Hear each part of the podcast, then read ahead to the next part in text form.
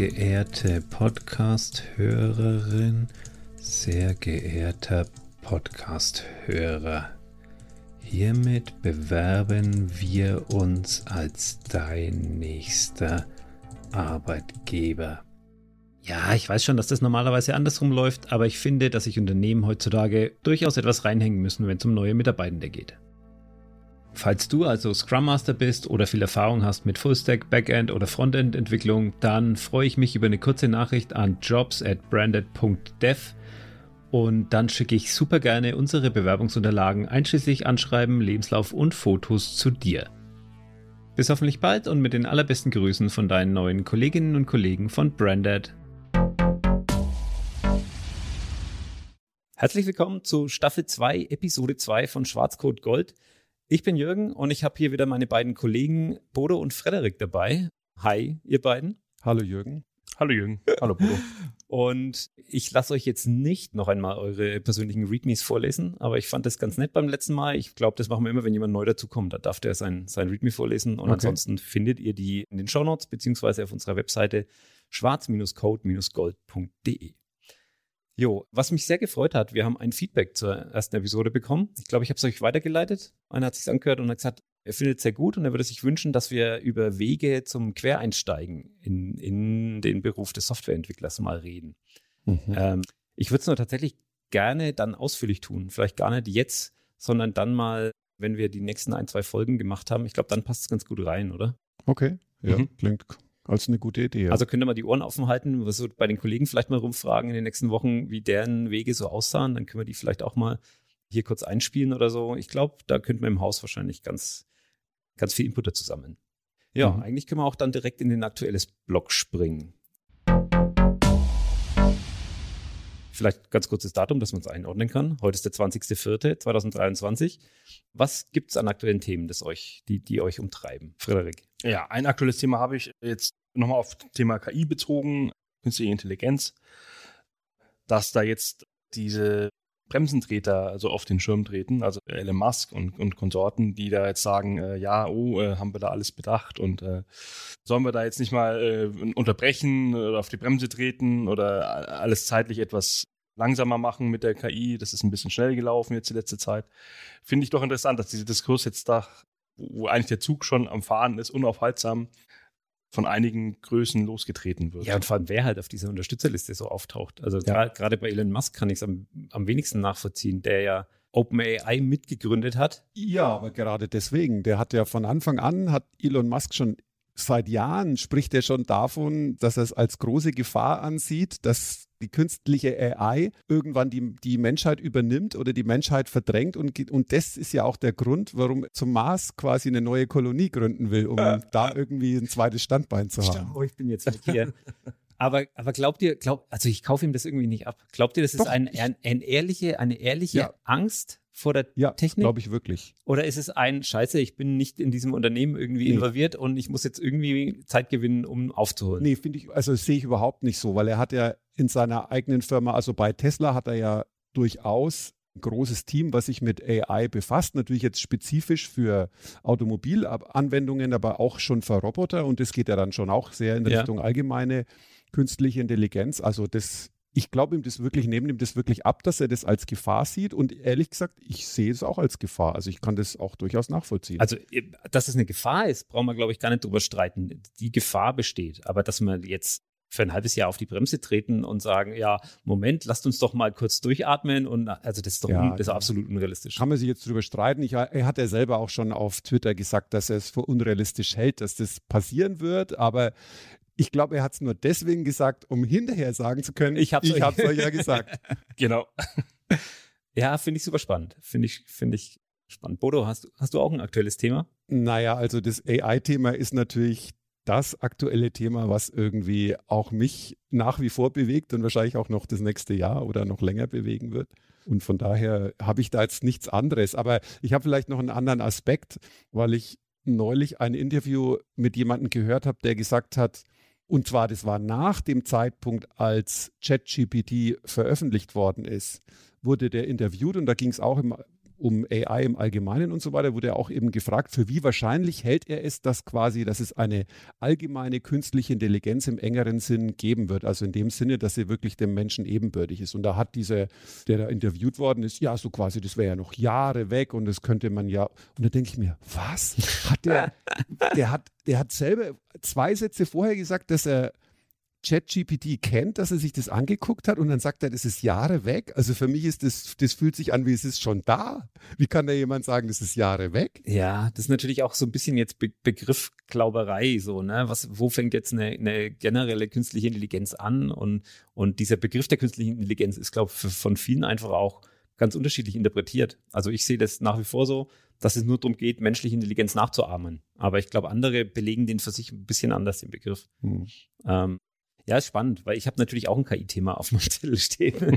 ich habe mir das Thema AutoGPT aufgeschrieben, was ich jetzt so die spannendste Entwicklung der letzten Wochen fand. Ähm, sagt euch das was? Könnt habt ihr das mitverfolgt? Ich habe den Begriff gelesen, aber. Also nee. AutoGPT ist jetzt im Grunde, könnt ihr euch vorstellen, wie ein ChatGPT, das sich selber promptet.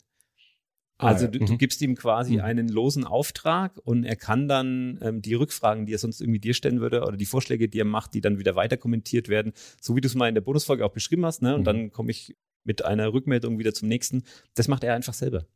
Mhm. Also er kann sich, er, er, kann sich quasi autonom weiterentwickeln. Und du kannst dann, ich habe da Videos gesehen und habe Twitter-Threads seitenlang durchgelesen, was das für Auswüchse annehmen kann. Also du gibst ihm einen, einen Rechercheauftrag und er rennt los und macht dir quasi so die ersten Vorschläge, um dieses Thema zu erarbeiten, musst du A, B und C mal irgendwie dann. Und dann fängt er an, A, B und C zu erörtern. Und dann kommt er wieder mit, ja, um das irgendwie tiefer zu sehen, dann musst du C, D und F. Und dann geht es immer so weiter. Und das ist, führt tatsächlich auch ganz oft, dass es sich in so Todesloops verfängt. Ne? Also, dass er mhm, wirklich mhm. immer tiefer, immer tiefer, immer tiefer recherchiert. Aber sie haben zum Beispiel auch sowas gemacht wie, sie haben so Agenten in einer, in einer Simulation gesteckt. Also stellt dir vor wie Sims. Ja, stellt dir vor wie Sims und jeder Bewohner von dieser, von dieser Landschaft ist an, an eine KI angeschlossen, die sich dann quasi autonom weiterentwickelt. Und die haben ganz einfache Aufgaben bekommen, wie du musst jetzt irgendwie eine Party planen oder du musst jetzt irgendwie das machen. Und alles weitere haben sie sich selbst erarbeitet.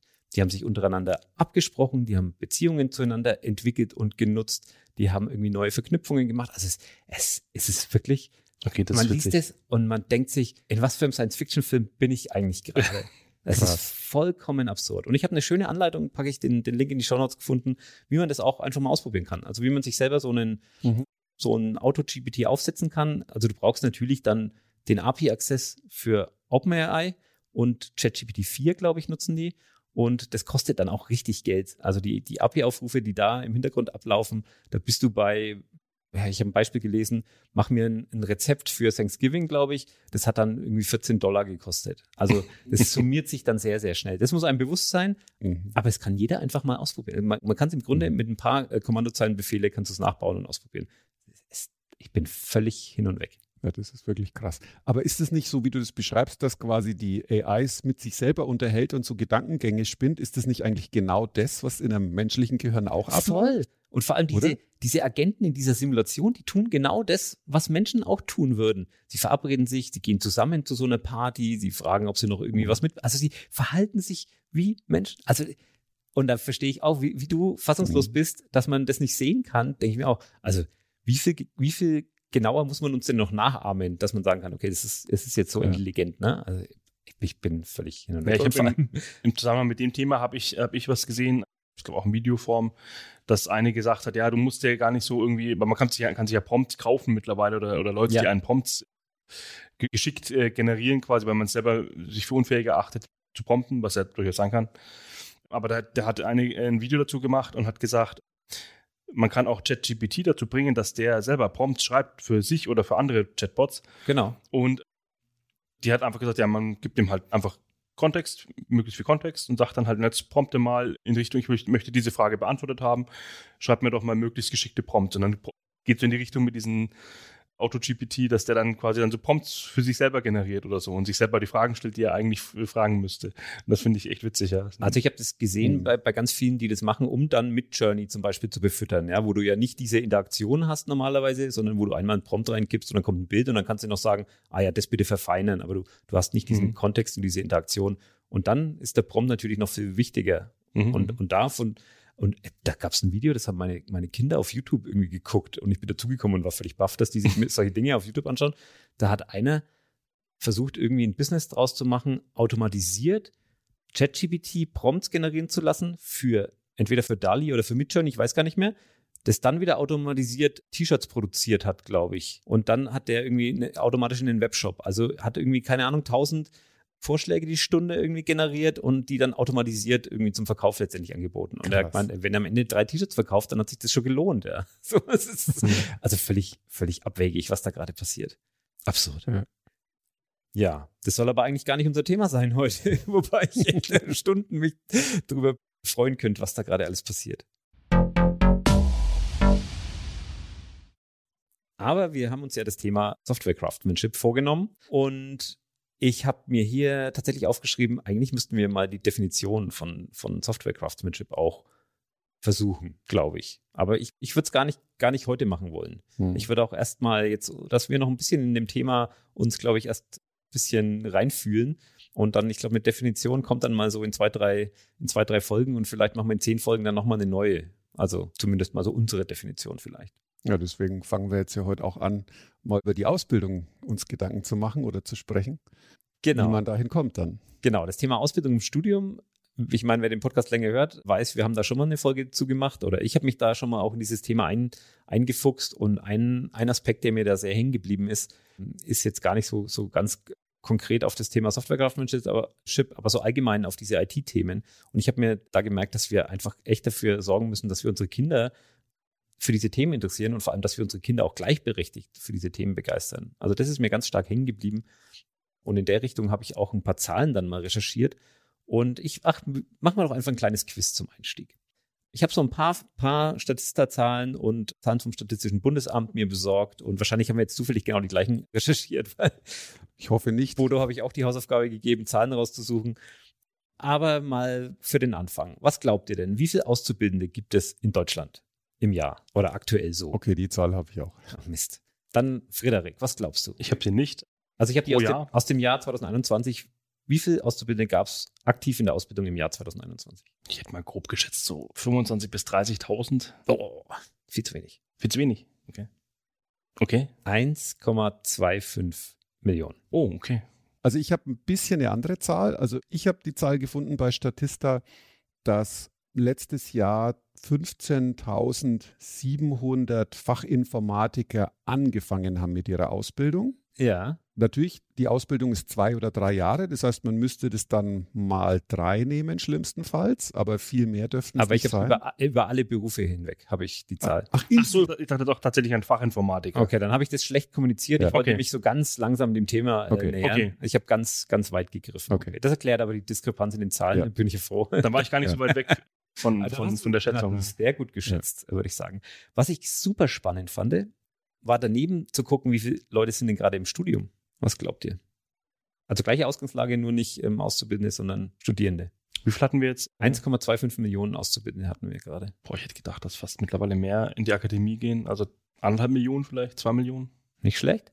Ich würde auch sagen, ungefähr gleiche Größenordnung. Also ich hätte auch gedacht, ungefähr gleiche Größenordnung, aber es sind tatsächlich 1,7 Millionen Studierende. Also hm, krass. Wenn man darüber nachdenkt, ist es auch logisch, weil ein Studium mhm. kann ja dreimal so lange dauern wie eine Ausbildung, wenn es dumm läuft. Von mhm, daher ist ja, es auch stimmt. irgendwie logisch und nachvollziehbar. Ne? Mhm. Aber ähm, sagt, glaube ich, auch was über, über Deutschland aus. Ich glaube, das ist schon auch so ein deutsches Phänomen, könnte ich mir vorstellen. Äh, ich habe ja gerade schon angedeutet, dass mich vor allem auch diese Geschlechterfrage so ein bisschen, dass mir die hängen geblieben ist. Und deswegen habe ich auch mal geguckt, wie ist denn die Geschlechterverteilung bei uns in der Gesamtbevölkerung? Äh, die verrate ich euch.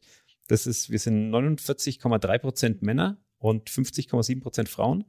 Wie würdet ihr denken, ist das, machen wir mal bei den Studierenden zuerst, die Geschlechterverteilung? Bei den Studierenden insgesamt? Ja. Das sind natürlich mehr Frauen, ist ja klar, würde ich sagen. Stimmt. Meinst du echt? Die Tendenz stimmt. Aber du klingst sehr. Ich hätte jetzt 50-50 gesagt, dass es auch beim Studieren auch irgendwie so ist, dass sich halt da die gleiche Menge fürs Studieren entscheidet. Also es ist, es ist sehr ähnlich tatsächlich. Die Zahlen sind genau rumgedreht. Es sind 50,7 Prozent Männer ja? und 49,3 Prozent Frauen. In also, der Bevölkerung? Nee, nee, beim Studieren. Es ist rumgedreht. Ach so, okay. In der Gesamtbevölkerung sind es tendenziell ein bisschen mehr so. Frauen und bei den Studierenden sind es ein bisschen okay. mehr Männer. Ah, ich hätte jetzt gedacht, sind wir vielleicht eher sogar 60 Prozent, aber gut, lag ich falsch. Und die spannende Zahl ist aber in der Ausbildung, fand ich. Wie ist die Geschlechterverteilung in der Ausbildung? Über alle Ausbildungsberufe. Ja, da wahrscheinlich mehr Männer. Also wenn man so die Handwerksberufe denkt und so, Ja, Weiß ich aber nicht. es gibt ja die ganzen Verkäufer und Bürokaufmann und so weiter, Berufe, Bürokauffrau, muss man dann sagen. Ich sag mal Bürokaufleute. Also hätte ich dann auch gesagt, ungefähr genauso die Verteilung.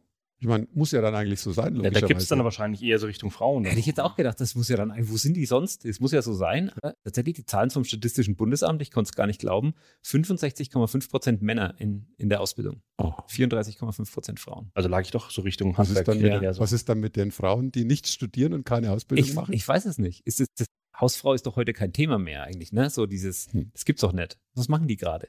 Frage ich mich auch. Ist- Also fand ich sehr spannend. Mhm. Ich habe noch eine, eine spannende Zahl, die jetzt auch nichts mit dem Thema zu tun hat, aber fand ich trotzdem spannend. Deswegen frage ich sie, wie viel verdient so ein Azubi im Durchschnitt im Jahr 2022? Also müsst ihr jetzt Auch, ausmi auch wieder über alle Berufe hinweg. ne? ausmitteln auch, ne? Über die drei Jahr Lehrerjahre muss sich das ja bei manchen Berufen zwangsläufig steigern. Also das alles im Durchschnitt. In Anbetracht der aktuellen Inflationssituation hätte ich gedacht, dass unter den Tausender eigentlich fast schon eine Frechheit ist, einen Azubi heimgehen zu lassen. Aber in manchen Berufen, denke ich mal, wird es da noch drunter liegen. Ne? Koch Deswegen, und Schneider sind, glaube ich, tendenziell eher Mhm. schlecht bezahlt. Also von daher, ich weiß die Zahl für die Azubis Fachinformatiker, Okay, spannend, können wir dann nebeneinander Da gleich. aber über alle, sag ich mal, der Schnitt liegt so bei 650 Euro vielleicht. Hm? ich würde sagen so 750. Also deine erste Schätzung hat mir besser gefallen. Ich, ich war tatsächlich auch positiv überrascht. Bei 1057 Euro liegt Ah, im Durchschnitt. Okay. Und da jetzt nochmal die Geschlechterverteilung, die ist jetzt, lasse ich euch jetzt nicht raten, das ist tatsächlich auch marginal, aber Frauen verdienen im Durchschnitt in der Ausbildung mehr als Männer. 1101 zu 1022 Euro. Okay. Also nicht viel, aber wo man ja immer vom Gender Pay Gap spricht, Mhm. in der Ausbildung ist es umgedreht. Was natürlich vielleicht auch damit zu tun hat, dass Frauen gefragter sind, weil sie seltener sind in der Ausbildung, könnte ich mir vorstellen. Weiß ich nicht. Vielleicht, ja. Oder dass in bestimmten Berufen einfach ein, ein Überhang ist. Ich denke Ähm, eher, dass das Zweite eher da rein, reinspielt, dass da die, dass da bestimmte Berufsgruppen reinzählen, die halt die Frauen vielleicht mehr belegen als die Männer und die halt vielleicht besser bezahlt ich, sind. wahrscheinlich hat es irgendwie damit, damit was zu tun. Und das bringt uns gut zu dem, zum Thema, über das wir ja eigentlich reden wollen, ne? Informatik. Jetzt schauen wir mal, ob du die Zahl auch mitgebracht hast, Bodo. Ich habe äh, mir ein Ranking vom Statistischen Bundesamt gezogen, die beliebtesten Ausbildungsberufe in Deutschland im Jahr Ja, 2021. die habe ich du auch, nix. genau. Dann Frederik, was glaubst du? Fachinformatik. Auf welchem Platz ist Fachinformatik im Ranking geschlechterunabhängig? Boah, also ich hätte es nicht in den Top Ten gedacht. Ich hätte das ist so, weil das, das klingt so immer so hoch, hochschultechnisch schon fast. Ne? Also das trauen sich vielleicht manche nicht zu und ergreifen es dann nicht. Ich hätte gedacht so Rang 12, 13 oder sowas in den Dreh. Ja, ist tatsächlich über beide Geschlechter ist es Rang 4. Okay, doch tatsächlich. Rang Aber- 4 hinter Kraftfahrzeugmechatroniker, Kaufmann, Kauffrau für Büromanagement, Kaufmann, Kauffrau im Einzelhandel und vor medizinischen Fachangestellten oder medizinischer Fachangestellten. Da bin ich dann aber bei Sek, Platz 6, wenn du das alles auf, einzeln aufzählst, so wie du es gerade gemacht hast. Eins, was? Also ich habe Eins, ich die, die, drei. Die Oh. Reihenfolge ist bei mir Kaufmann ist Platz 1. Also Kaufmann Einzelhandel Platz 1, Kaufmann Büromanagement ist Platz 2, Verkäufer Platz 3, Kraftfahrzeugmechatroniker ist 4, medizinische Fachangestellte 5 und dann der Fachinformatiker auf Platz 6. Es gab zwei, es gab zwei Listen, wahrscheinlich haben wir jetzt genau die unterschiedlichen. Die eine war nämlich Okay. ähm, auch wieder so, sind gerade in Ausbildung und die andere war neu angefangene Ausbildungsberufe. Ah ja, okay. Kann sein, Mhm. dass die sich leicht unterscheiden. ja, das kann sein, genau. Das sind die Neuverträge, die du jetzt Wahrscheinlich da- sind das, das- genau, die, die ich habe, sind die Genau, Verträge, die andere Liste. Ja, Okay. ja. Ah. Also das erklärt es. Aber was da eigentlich auch die spannendere Frage ist, ist, das unterscheidet sich nochmal sehr stark, wenn du die Geschlechter nochmal auftrennst. Oh ja, das glaube ich. Also schauen wir nochmal die, die Positionierung des Berufs Fachinformatiker bei Männern. Was glaubt ihr? Ich weiß es. Du weißt es? Ich hätte immer noch vermutet, 80 Prozent gehen da Männer rein und ich sage mal so 20 Prozent Frauen. Also als, als Ranking an beliebten Ausbildungsberufen. Ach so. So Männer, die eine Ausbildung machen, Mhm. Dann, Reihenfolge der es, beliebtesten ich Ausbildungsberufe. finde, das ist bei Männern vielleicht so auf Platz zwei und drei vielleicht sogar schon. Jetzt anbetracht der vorhergehenden Situation und äh, bei Frauen so an acht, neun. Vielleicht da auch aus der Top Ten rausgefallen, weiß ich nicht. Erster Tipp war fantastisch, Platz zwei. Weiß nicht, Bodo, in deiner Liste auch? Äh, ich habe eine andere Zahl, ich habe nämlich die, die, das Verhältnis der Azubis. Ah, okay, dann machen, machen wir das gleich. Deswegen, Die Platzierung bei Männern Platz zwei, bei Frauen nicht mal in den Top 20. ja, würde ich Okay, auch, hätte ich okay. auch gesagt. Ja, krass. Und das finde ich schon, das ist schon ein Problem. Hm. Genau. Äh, Deine Zahl noch, die, die du rausgesucht hast? Also ich habe gelesen, dass es 10% Frauen bei den Fachinformatikern gibt. 10 Prozent. Ja, 10%. Das ist ja nix. Allerdings muss ich dazu sagen, so aus meiner eigenen Beobachtung, jetzt nicht nur von ein oder zwei Leuten, sondern von mehr Leuten und was ich jetzt auch im Beruf sehe, und es geht natürlich jetzt in diese Statistik nicht ein, ist, dass es sehr viele Frauen in, der, in dem IT-Betrieb gibt, die entweder im Projektmanagement sind oder vor allem jetzt ganz viel in letzter Zeit Usability und User Experience. Und das ist aber mehr ein, das ist kein Ausbildungsberuf, ja. leider muss man sagen ja. im Moment, oder da gibt es keine Spezialrichtung dafür, sondern das sind dann wirklich die Frauen, die ich da kenne und das sind jetzt relativ viele, die haben halt alle einen Bachelor studiert dann irgendwo an der Fachhochschule. Ja, aber also man kann, glaube ich, über den Ausbildungsweg da schon auch hin, ne? aber es ist dann immer irgendwie ein, ein Quereinstieg so mit so irgendwie, richtig. keine Ahnung. Ja, aber Bachelor kann man schon studieren, ne? Ja, UX-Design genau. ist ein ganz normaler, genau. ganz normaler Studiengang. Spannend. Ja, ich glaube auch bei Frauen in IT-Berufen wäre die Zahl auch nicht ganz so ja. dramatisch. Es ja. ist tatsächlich dieses Fachinformatiker-Ding. UX-Ding würde ich kurz nochmal reingrätschen oder, oder, oder vorgreifen, weil wir haben einen Azubi bei uns, der macht ja Ausbildung zum Anwendungsentwickler mit einem Zusatzschwerpunkt UX. Das hat scheinbar ja. gebrandet mit bei der IHK ja. forciert. Ja, das, also ich sage auch nicht, dass es nicht geht. Es ist nur so, dass es nicht also in den Beschreibungen für die Ausbildung mhm. taucht es nirgends da auf, dass das überhaupt ja. eine Möglichkeit ist. Klar, also wenn du selber dann bei der IHK nachfragst und sagst, ja, wir hätten gern jemanden, der das als Schwerpunkt macht, dann sagen die schon, ja, das geht. Und es gibt ja auch diesen sogenannten, wie, wie nennt sich das jetzt, das Einsatzgebiet. Im, im, also quasi ein, ein Begriff in der Fachform Fachinformatiker-Ausbildung und da wäre das schon mit drin. Nur in den Fragen, die zum Beispiel in der IHK-Prüfung mhm. mhm. enthalten ja, sind. Da ist das Thema eigentlich nicht präsent. Können wir dann gleich nochmal tiefer auch einsteigen, ne? weil wir auch noch ein anderes Beispiel haben mit so einer Zusatzqualifikation, die man zu so ja. einer Ausbildung vielleicht noch machen kann. Ja, nee, lass uns da reingehen. Wir haben ja, wir haben ja mal im Haus rumgefragt, wie es so ausschaut. Unsere Ausgangsfrage ist ja, Podcast, ja, ist Deutschland ein Entwicklungsland? Die Aus Ausgangsfrage ist, wie steht es um Softwareentwicklung bei uns im Land? Und wir haben ja beschlossen, wir konkretisieren das für die Staffel 2 weiter und sagen, hey, lasst uns doch mal wirklich die Handwerkskunst Softwareentwicklung irgendwie genau anschauen. Was ist Software Craftsmanship überhaupt? Kann man das lernen? Wie lernt man das? Was kommt davon in Ausbildung? Was vielleicht im Studium? Das sind jetzt so die relevanten Fragen. Und vielleicht, Bodo, kannst du mal zum, zum Einstieg so ein bisschen was, weil du ja schon ausgebildet hast im Bereich Fachinformatik. Was muss man denn da wissen über die Ausbildung zum Fachinformatiker? Was, was lernt man da? Was ist der Schwerpunkt? Was ist man danach? Was kann man danach? Mal so ein paar grundsätzliche einordnende Worte vielleicht. Ja, also für die Ausbildung Fachinformatiker muss man natürlich eine ganze Menge an Grundlagen erstmal lernen. Und das sind so Dinge wie Projektmanagement, Qualitätsmanagement, IT-Sicherheit, Datenschutz, das gehört alles dazu wie funktionieren Netzwerke, solche Dinge. Und das ist natürlich, das nimmt doch einen relativ großen Teil der Ausbildung ein, sodass man ja da jetzt eigentlich die, der, der eigentliche Kern, wo man es erwarten würde, Anwendungsentwicklung, ja, da lernt man jetzt Programmieren, ja, das lernt man schon auch.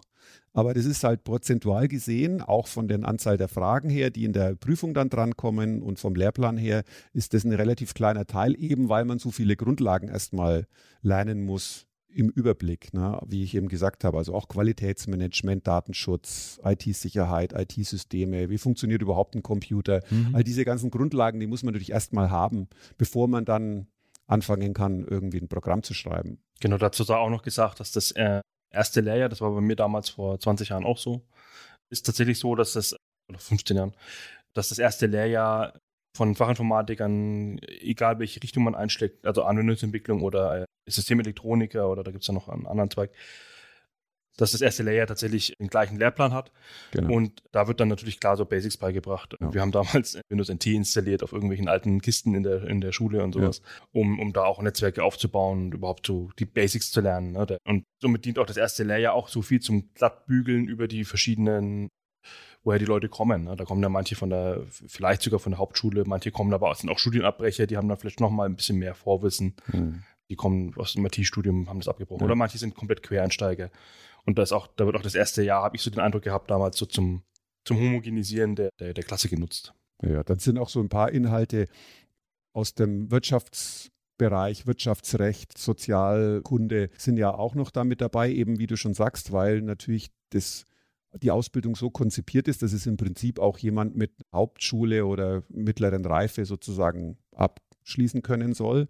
Demzufolge muss man natürlich diese Grundlagen auch beibringen, auch so Dinge wie Arbeitsrecht, das gehört auch, spielt auch mit eine Rolle. Und weil man sich als IHK ausgebildeter Fachinformatiker auch selbstständig machen kann. Also du kannst dich, mhm.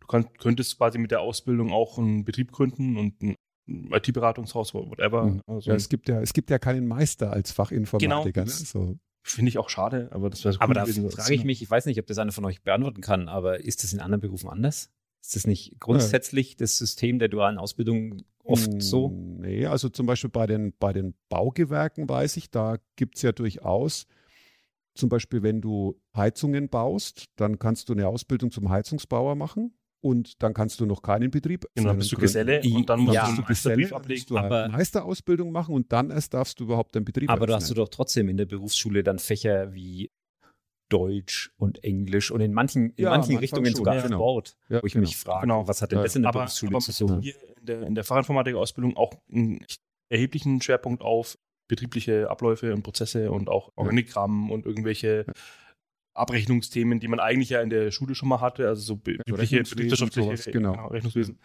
Ähm, die werden da, die haben auch tatsächlich nochmal einen Schwerpunkt, auch in der Prüfung nochmal einen, einen, ja. einen Schwerpunkt. Genau. Und das liegt unter anderem daran, dass man sich eben mit der, mit der Fachinformatiker-Ausbildung ohne Meisterbrief quasi selbstständig machen kann. Ist spannend, weil ich habe ja diese Ausbildung auch gemacht zum, für Systemintegration dann allerdings. Ähm, also ich bin dann an dem anderen Zweig irgendwann abgebogen und ich habe auch so Fächer wie Rechnungswesen und, und Betriebswirtschaftslehre und so gehabt. Habe ich dann aber später im Studium irgendwas mit Medien auch wieder gehabt. Also auch mhm. da ist es dann mhm. nochmal irgendwie mhm. platziert, das Thema. Mhm ist eine interessante Frage, warum das so ist, wenn das in anderen, in anderen Ausbildungsberufen vielleicht nicht so ist. Aber wir sind eigentlich schon fast einen Schritt zu weit gegangen. Ich habe ja. nämlich im Vorgespräch oder haben wir herausgefunden, dass es ein, ein, dass wir überhaupt nicht die gleiche Vorstellung von Ausbildung haben alle oder, oder dass das vielleicht gar nicht mehr zeitgemäß ist, wie meine Vorstellung von Ausbildung ist. Denn ich dachte, das ist immer so, man bewirbt sich um einen Ausbildungsplatz in dem Betrieb und dann geht man dahin und dann wird man blockweise, manchmal so gebündelt in einem Block, manchmal aber auch immer so zerteilt über wenige Wochen hinweg in die Berufsschule geschickt. Und Parallel dazu ist man im Betrieb und man lernt dann quasi einmal so das Ganze theoretisch und einmal so das Ganze praktisch und am Ende macht man eine Prüfung und dann hat man seinen Abschluss. Ja, War auch denken, mein Wissensstand. Das denken, denken natürlich viele und das dachte ich auch bis vor ein paar Jahren, dass das so ist. Und dann hatten wir die Situation, dass wir eben ein ganzes Team von Azubis gegründet haben, die gemeinsam quasi in dem Team die Ausbildung machen sollten, ungefähr alle auch zur gleichen Zeit dann angefangen haben. Und dann, und das waren alles Studienabbrecher. Also es war jetzt gar nicht so, dass wir speziell Studienabbrecher gesucht haben, aber das hat sich halt so ergeben. Und dann haben wir uns überlegt, Mensch, Studienabbrecher die haben ja Abitur und so weiter, die jetzt nochmal in die Berufsschule schicken. Und wir hatten also einen Azubi, der war da auch in der Berufsschule und der war da gerade ein Jahr lang in der Berufsschule und er hat dann gesagt, hey, das ist alles total langweilig. Der war auch Abiturient eigentlich. Das ist alles irgendwie das gleiche Zeug, das braucht man eigentlich nicht. Und dann haben wir angefangen zu recherchieren, ja, geht es irgendwie auch anders? Irgendwie bei der IHK angerufen und da mal gefragt, bei der Berufsschule angerufen, wie ist denn das eigentlich? Und haben wir herausgefunden, also A, ein jemand, der das Abitur hat, der hat erstmal keine Schulpflicht mehr. Was ein Unterschied ist zu jemand, der jetzt nur die Haupt, den Hauptschulabschluss hätte. Der hätte tatsächlich irgendwie nee. noch so eine Art Schulpflicht. Echt? Aber die, ja. die geht doch bis zur, ich glaube, bis zur neunten, bis zur neunten Klasse, oder? Bis einschließlich neunte Klasse? Also wenn jemand wirklich mit neun, ne, ich glaube, das reicht nicht ganz. Also ich glaube, wenn du nur neun Jahre äh, Hauptschulabschluss gemacht hast und du machst dann noch eine Ausbildung, ich glaube dann, wenn ich es richtig in Erinnerung habe, aber also korrigiert mich, wenn ich falsch liege, dann ist es, glaube ich, so, dass du tatsächlich in die Berufsschule gehen musst. Aber wenn du eben beim Abitur weiß ich es auf jeden Fall, weil da ja. war konkret der Punkt, wo wir nachgefragt haben, wenn du Abitur hast, musst du es eben nicht. Und bei der IHK war dann die Auskunft, die haben dann gesagt, ja, man kann ja immer als Externe eine Prüfung machen, was uns erstmal auch irgendwie neu war. Als Externer, was heißt das genau? Er stellte sich raus, naja, es gibt eine ganze Reihe von vor allem großen Firmen, die die ganze Ausbildung einfach intern organisieren. Und da haben wir gesagt, ja, das, was die können, können wir auch. Und haben das auch dann so gemacht und hat auch funktioniert. Und man muss sagen, auch die Azubis, die wir dann hinterher befragt haben, die waren auch durchaus war ganz komfortabel mit der Lösung dann am Ende. Das ist ein gutes Stichwort, Azubis, die wir befragt haben. Wir haben nämlich auch im Vorfeld hier unsere Azubis befragt. Magst du kurz erklären, wer Florian ist? Dann spiele ich kurz eine Frage oder eine Antwort, besser gesagt, von Florian ein. Ja, der Florian ist einer unserer Azubis, die eben dann später zu diesem Team damals dazugekommen sind, der auch bei uns die Fachinformatiker-Ausbildung gemacht hat und auch bei uns jetzt als Softwareentwickler festangestellt ist, schon seit einem Jahr jetzt, glaube ich, ja. Genau, und den haben wir gefragt, ob er das jetzt empfehlen würde, so eine Ausbildung ohne Berufsschule. Generell für alle Leute kann man es, glaube ich, nicht empfehlen, weil Ausbildung halt wirklich für alle ist. Mhm. Und wir haben ja jetzt alle Azubis, die ich jetzt kennengelernt habe, waren ja alle Studienabbrecher. Also mhm. schon jahrelanges Programmieren quasi. Mhm. Ausbildung ist halt für sehr, sehr verschiedene Leute. Mhm. Aber ich sag mal, für die, wenn du, weil du es schon ansprichst, für die Kategorie, sage ich mal, der Azubis, die quasi als Studienabbrecher das machen, würdest du denken, dass es für die sinnf sinnvoll ist, nicht in die Berufsschule zu gehen, so wie du, wie du und deine Kollegen das ja gemacht haben? Glaube ich schon. Ja, kann, kann ich, glaube ich, generell so sagen, ja. Hm. Wenn Was, dir die 1, wenn dir die 1,0 unbedingt so wichtig ist, dann bist du, glaube ich, auch diszipliniert genug, ohne Berufsschule dran zu schaffen. Also es wird schon. ja, also ist mal so eigentlich auch naheliegend, ne? Kein so grundsätzliches Ja oder Nein, sondern man muss da schon genau hinschauen, ne? ob die Personen ja. in welcher Situation die sind und ob die vielleicht auch vom, vom Ehrgeiz und vom eigenen Anspruch her besser aufgehoben sind in einer schulischen Ausbildung oder ob die sich auch das selbst. Wir haben das auch den Leuten immer freigestellt oder auch das nach wie vor so. Und manche weiß nicht, ob du den, den Abschnitt auch noch hast von dem anderen Interview.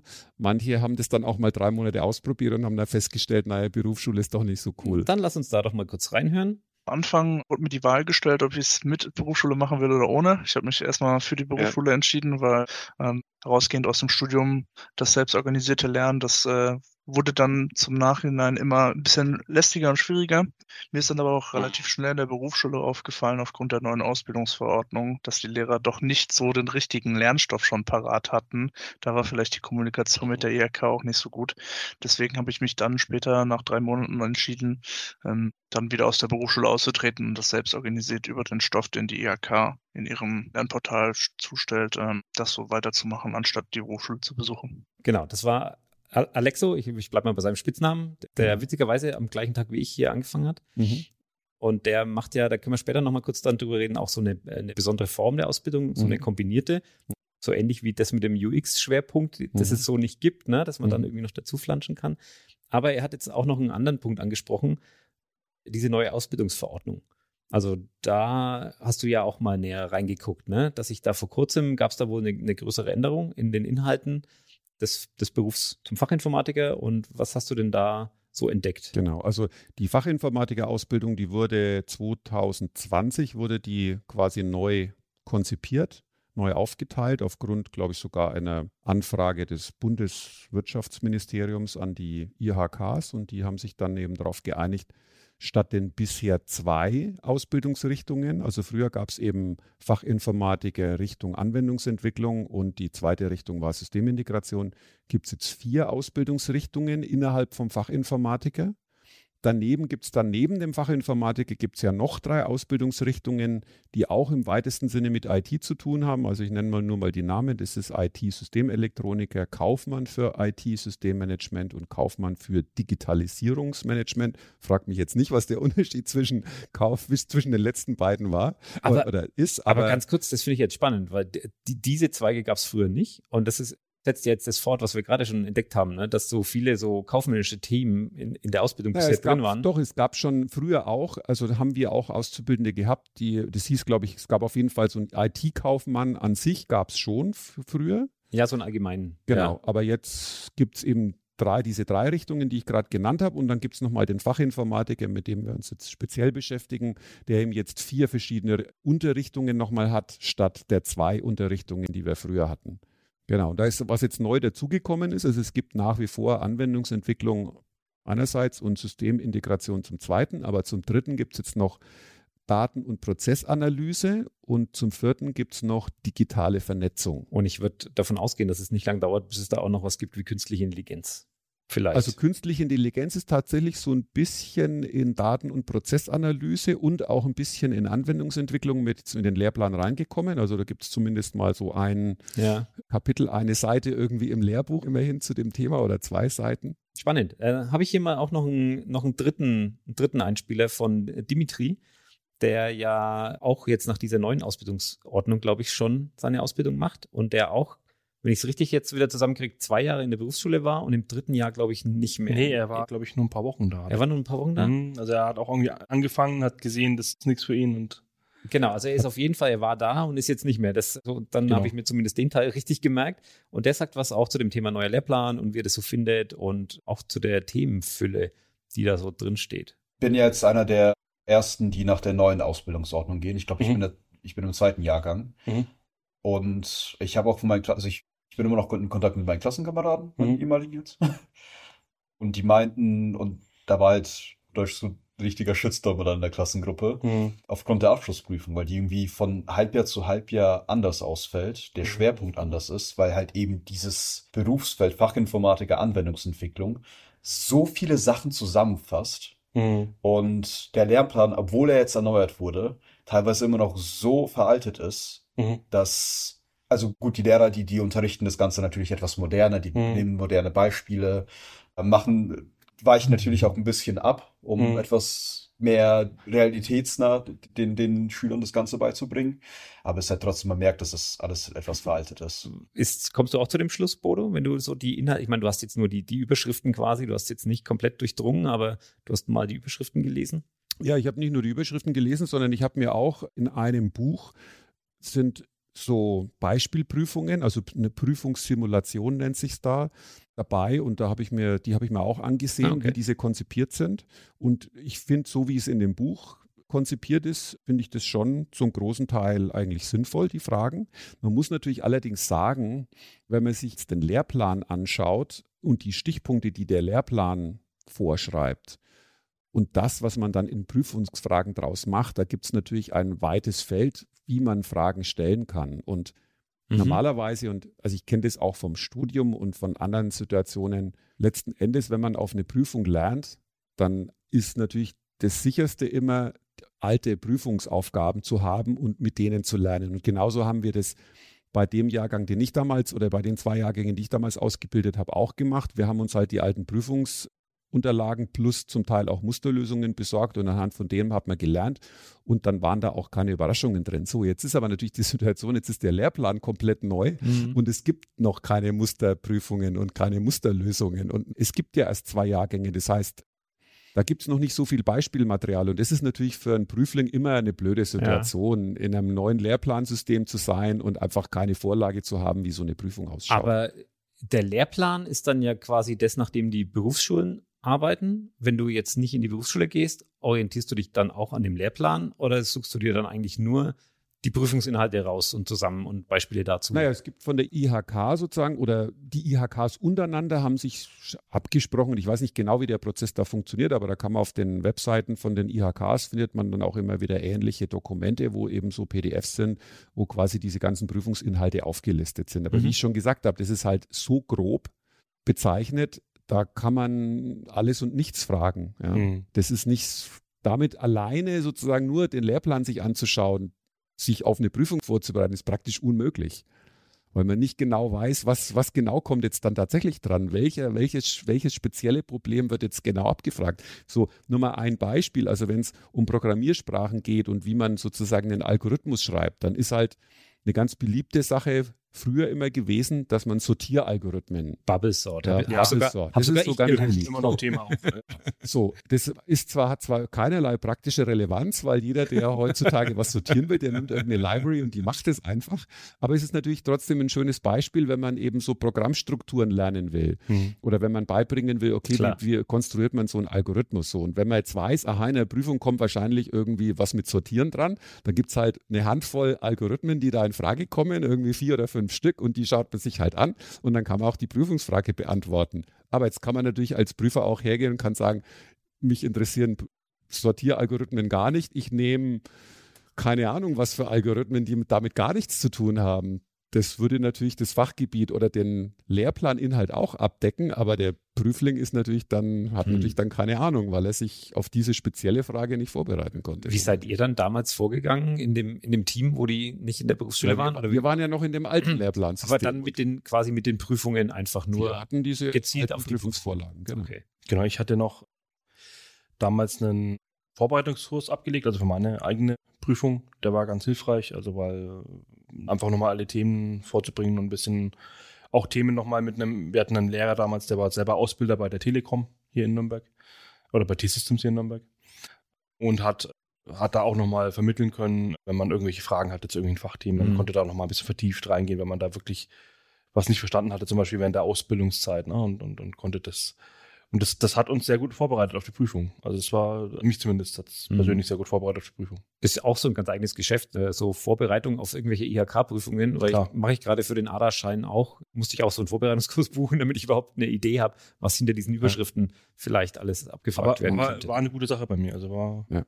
Aber jetzt muss man natürlich das Ganze insofern wieder etwas relativieren, wenn man sich mal anschaut, wie viel zählen jetzt eigentlich diese Einzelprüfungen. Mhm. Dann stellt man fest, naja, das ist jetzt gar nicht so dramatisch. Also selbst wenn man jetzt die fachliche IHK-Prüfung, also diese Fragenprüfung, wo es quasi darum geht, so Fragen zu beantworten, wenn man die jetzt irgendwie versaut und da nur eine 4 oder sowas hat, dann heißt das noch nicht, dass alles verloren ist, weil immerhin 50 Prozent des Prüfungsergebnisses oder des Endergebnisses sozusagen ist allein die Abschlussarbeit. Mhm. Die praktische Prüfung. Die praktische Prüfung. In, in dem Fall. Ne? Das heißt, und da ist ja der Azubi relativ frei, zusammen mit seinem Ausbilder und dem Betrieb, sich irgendein interessantes Thema zu suchen, sich dann da rein zu vertiefen. Das heißt, da macht er dann macht eine schriftliche Ausarbeitung dafür, er macht einen Vortrag dafür und wird dann zu dem Thema auch befragt, und mhm. da, also mündlich. Und da ist er dann auch tief drin und da kann er natürlich dann glänzen.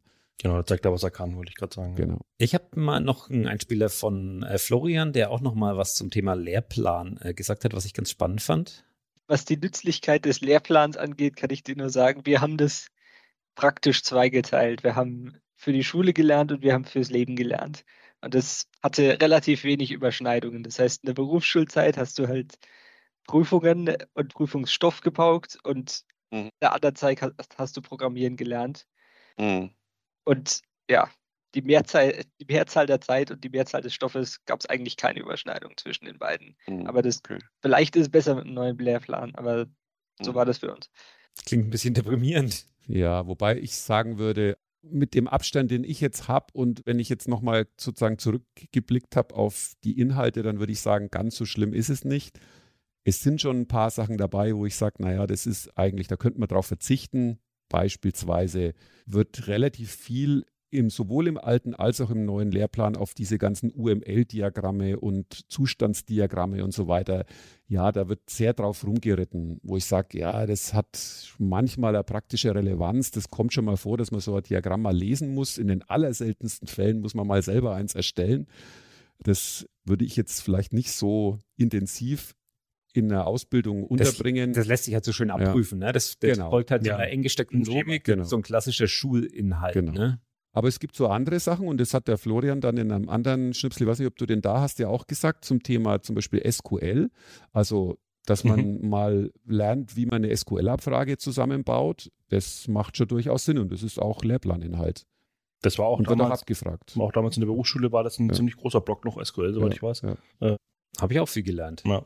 Da konnte ich noch glänzen, das, das war richtig gut. Ja, ja ich habe später auch in, in, im Studium einen freiwilligen, also ein, eine Pflichtwahlfach, Wahlpflichtfach, wie es genau. Also ich musste einen Kurs belegen aus einer Auswahl an Themen und dann habe ich auch irgendwas mit Datenbanken und PHP genommen und habe geglänzt, mhm. weil ich in der Berufsschule war vorher. Also es ist, ja. aber es ist natürlich auch, wir haben es gerade schon gesagt, es ist so eine Fülle an Themen und es ist natürlich wahnsinnig schwer, da auch irgendwie auf der theoretischen Ebene in der Berufsschule dann tief einzusteigen. Und da kann man, da würde ich gerne mal mit einem Berufsschullehrer oder mit einem Rektor oder mit irgendjemandem auch sprechen, um, um mal zu checken, ist das überhaupt die Aufgabe der Berufsschule? Müssen die, müssen die überhaupt einzelne Aspekte, weil alle kannst, kriegst du eh nicht unter, nee. aber müssen die wirklich einzelne Aspekte in so einer Tiefe ja, den, den Leuten in die Köpfe prügeln, dass die dann wirklich auch damit arbeiten können? Oder ist das eigentlich überhaupt nicht die Aufgabe, sondern müssten sie das dann eigentlich ja nehmen aus der Berufsschule und damit in den Betrieb gehen und sagen, hey, ich habe da jetzt mal in dieses Thema rein reingeschnuppert, kann ich das mal in irgendeinem Projekt hier vertiefen. Mhm. Also ja. so, so war mein Studium im Grunde auch aufgebaut. Mhm. Also im Studium ja, genau. habe ich auch von TV-Studio bis Online-Journalismus wirklich alles mitgenommen und aber nichts richtig. So, das mhm. musste ich dann in praktischen Semestern und in, in Praxisarbeiten und in den Themen, die ich mir halt drumherum selber gezogen habe, mhm. dann vertiefen. Also vielleicht ist, vielleicht ist es nur so ein Missverständnis eigentlich. Ja. Als ich studiert habe, hätte ich auch, hätte ich wahrscheinlich auch kurz danach, nachdem ich mit dem Studium fertig war, gesagt, naja, wo ist jetzt da die praktische Relevanz? Aber jetzt mit vielen Jahren Abstand muss ich sagen, ja, wahrscheinlich kann man es gar nicht groß anders machen. Also man bringt ein paar Grundlagen bei, vertieft dann ein paar Gebiete, einfach nur um zu zeigen, wie ist denn das, wenn man sich in irgendein Gebiet vertieft, ohne dass das jetzt irgendwie wahrscheinlich ist, auch nur, dass es mit diesem, dass man mit diesem Gebiet dann später weiterarbeitet. Ja, gut, aber viele Dinge sind ja auch Grundlagen. Ne? Also ja, ich, genau. ich weiß auch noch nicht, ob ich, das habe ich, glaube ich, tatsächlich dabei, werde bei Florian, der dann auch sagt, so, also was wirklich auch gut wäre zu lernen, wäre sowas wie funktionieren Apps heutzutage? So Frontend, mhm. Backend, so diese Aufgleisung. Wie, mhm. wie macht man das? So, dass das überhaupt getrennte Komponenten sind, warum und so. Und das hat er ein bisschen vermisst. Und das den Leuten so Grundlagen-Dinge ja. dann auch wirklich in, in, einer tieferen Tiefe beizubringen, mhm. gerne an dem Beispiel, halte ich jetzt als Außenstehender für ja. sinnvoll, ja. Ja, sicher. Ja, Aber, und, und um da nochmal Bezug kurz zu nehmen auf die, auf die Antwort gerade aus dem Interview, da wurde ja gesagt, in der, in der Schule haben wir quasi fürs Leben gelernt und im, im, in, der, in der Arbeit Programmieren, Handwerk. Das war auch so meine Wahrnehmung. Und was ich aber, und da würde ich jetzt doch nochmal eine Lanze brechen für die Schule, was ich da, wenn man da der Typ für ist, was ich cool fand, so soziale Aspekte waren natürlich auch da super. Man hatte eine Klassengemeinschaft. Wir haben sogar so eine Art Abschlussfahrt am Schluss noch gehabt, wo wir irgendwie mal am, am See campen gegangen sind und so. Also es war, das sind so Sachen, wo ich, wo ich sage, das ist halt, wenn man da der Typ für ist, ist die Berufsschule dann doch noch für einen was. Und war aber auch meine Wahrnehmung, Programmieren habe ich in der Berufsschule außer SQL und sowas, also relativ, hat relativ wenig Zeit eingenommen tatsächlich. Ne? Klar, mhm. aber hat auch Sportunterricht, wir hatten auch nochmal Englisch, wo es dann Verwerfungen gab mit, dass wir Begriffe wie ein, ein Netzwerk-Switch eindeutschen sollten und sowas bei mhm. Übersetzungsübungen mhm. und sowas, wo ja. ich mir gedacht habe, so, mh, hm, nee. Ja, aber das, ist ein interessanter Aspekt und äh, schöne Grüße an Susanne, mit der ich in die Berufsschule gegangen bin, falls sie zuhört. Das ist unsere CEO heute. Also ist, manchmal halten so Kontakte auch über 20 Jahre hinweg. von daher, ja, ist natürlich, ist natürlich auch richtig. Und von daher finde ich es aber ganz spannend, auch reinzugucken, was da in unserem Themenbereich, den wir uns vorgenommen haben, was da passiert. Ne? Hast du das Gefühl, dass das Software Craftsmanship, dass das irgendwie ein, ein wichtiger Aspekt ist in der schulischen Ausbildung? Also ich, da habe ich nicht wirklich das Gefühl, dass das ein wichtiger Aspekt ist. Weil eben weil es so wichtig ist, dass man diese ganzen Grundlagen erstmal beibringt und dass man sich auch über bestimmte Dinge bewusst ist, dass es das überhaupt gibt. Also zum Beispiel das Thema Datenschutz das ist natürlich ein total trockenes und langweiliges Thema für jeden, der irgendwie mhm. programmieren lernen will. Das verstehe ich auch und ich finde das Thema auch langweilig, aber es ist halt wirklich ein wichtiges Thema und es muss eigentlich jeder Programmierer muss immer dieses Datenschutzthema und auch das IT-Sicherheitsthema, das muss der immer irgendwie im Hinterkopf haben und deswegen finde ich schon richtig, dass man sich auch mal ein paar Stunden mit dem Thema, mit diesen Themen beschäftigt. Und da gibt es halt eine ganze Reihe von diesen grundlegenden Sachen. Und ich denke in den zwei oder drei Jahren, je nachdem, ob jemand eben verkürztes Ausbildung macht oder nicht, ist es einfach nicht drin, das auch noch unterzubringen, dass man jetzt sagt, okay, den macht man jetzt, bildet man jetzt quasi zum Meister in Anführungszeichen aus, also, also das, zum Craftsman, der jetzt. Das ist ja legitim, ne? ja. das dann wirklich ja. ähm, vertiefend hinten dran zu setzen, aber den Leuten zu sagen, hey, da gibt's was, ne? Und, und wenn ihr Programmieren gelernt habt, dann, dann könnt ihr quasi so, das ist wie beim, beim Karate, dann die nächste Farbe ja. erreichen, so sieht die mhm. aus. Mhm. Also ich meine, zumindest haben wir Dimitri mal gefragt, ob er den Begriff Software Craftsman schon mal gehört hat ah, oder ob er damit was anfangen kann. Boah, ich weiß es um ehrlich sein nicht. Okay. Software Craftsmanship sagt mir um ehrlich sein relativ wenig. Ich habe da irgendwie einen, einen ITler mit. Ja, okay, nee, alles gut. Schüssel in der Hand. Reicht doch als Antwort. ja, und dann haben wir noch hinterher gefragt, ob er mit dem Begriff Test-Driven Development was anfangen kann. Ich habe von, von einem Arbeitskollegen von uns, Bodo, mhm. ja mal, der hat ja mal eine Open Bus Session dazu gemacht. Mhm. Teamkollegen, JP zum Beispiel, mhm. der, der hat das auch damals ein bisschen, wollte in die Richtung gehen. Mhm. Ich glaube, ich habe auch dann eine Zeit lang mit Cypress erstmal meine Tests geschrieben und dann ah, ja, okay. das Ganze programmiert. Aber das Ganze hat sich dann nicht, hat dann so gesehen keinen Fuß gefasst. Mhm. Lag allerdings, glaube ich, auch allgemein an unserer Teamlage. Ja, also dürftig. Ja, speziell zu dem letzten Thema, was er angeschnitten hat, Test-Driven Development, muss ich sagen, das ist natürlich ein Thema, wo auch ausgebildete Fachinformatiker, die schon viele Jahre im Beruf sind, ja. an dem Thema sage ich mal, zumindest, ja, ich will es nicht sagen straucheln, aber doch sich herausgefordert fühlen. Es hat einfach eine sehr steile Lernkurve tatsächlich und es dauert eine Weile, bis man das irgendwie, bis man versteht, wie das, was das Konzept ist und bis man auch komfortabel ist und dann diese Art zu denken irgendwie eingenommen hat. Wobei es gibt auch Leute, die sagen, also einer der Autoren und großen Verfechter von dem Thema Test-Driven Development, der hat auch eine Tochter und der hat erzählt oder hat geschrieben, dass er seiner Tochter das Programmieren von vornherein Test-Driven beigebracht das hat oder versucht hat beizubringen. Auch jetzt gerade hier noch reinwerfen, ja. weil das wäre ja eigentlich, also A, vielleicht ganz kurz der Disclaimer, wir müssen dann mal irgendwann noch klären, ob Test-Driven Development überhaupt in den Bereich zählt. So, das steht mal noch aus, aber okay. gehen wir jetzt mal für den Moment davon aus. Ja. Es wäre doch geil, das den Leuten von vornherein richtig beizubringen ja, das oder zumindest schon mal mit anzulegen. Hey, ja definitiv mal eine interessante da didaktische was. Frage, ob es quasi möglich ist überhaupt. Und ich denke wahrscheinlich ja. Und was es dann eben für Folgen und für Vorteile hat, wenn man jemandem das Programmieren von vornherein so beibringt, wie man eben testdriven mhm. arbeitet, dass man wirklich zuerst den Test schreibt. Aber jetzt mal äh, sicherheitshalber gefragt, das Thema Software-Tests ist schon relevant in der Ausbildung. Das Thema Software-Tests an sich oder das Thema noch allgemeiner, das geht dann unter dem Begriff Qualitätsmanagement und darunter wiederum fällt dann das Testen von Software und welche Testverfahren es gibt. Das ist natürlich schon Teil der Ausbildung, aber eben auch jetzt kein sehr großer Teil, sondern es ist halt einer von zehn anderen Gesichtspunkten, die man halt irgendwie auch beigebracht kriegt am Rande, dass es sowas gibt. Also mhm. da erfährt man vielleicht noch, was ein Whitebox und ein Blackbox-Test ist.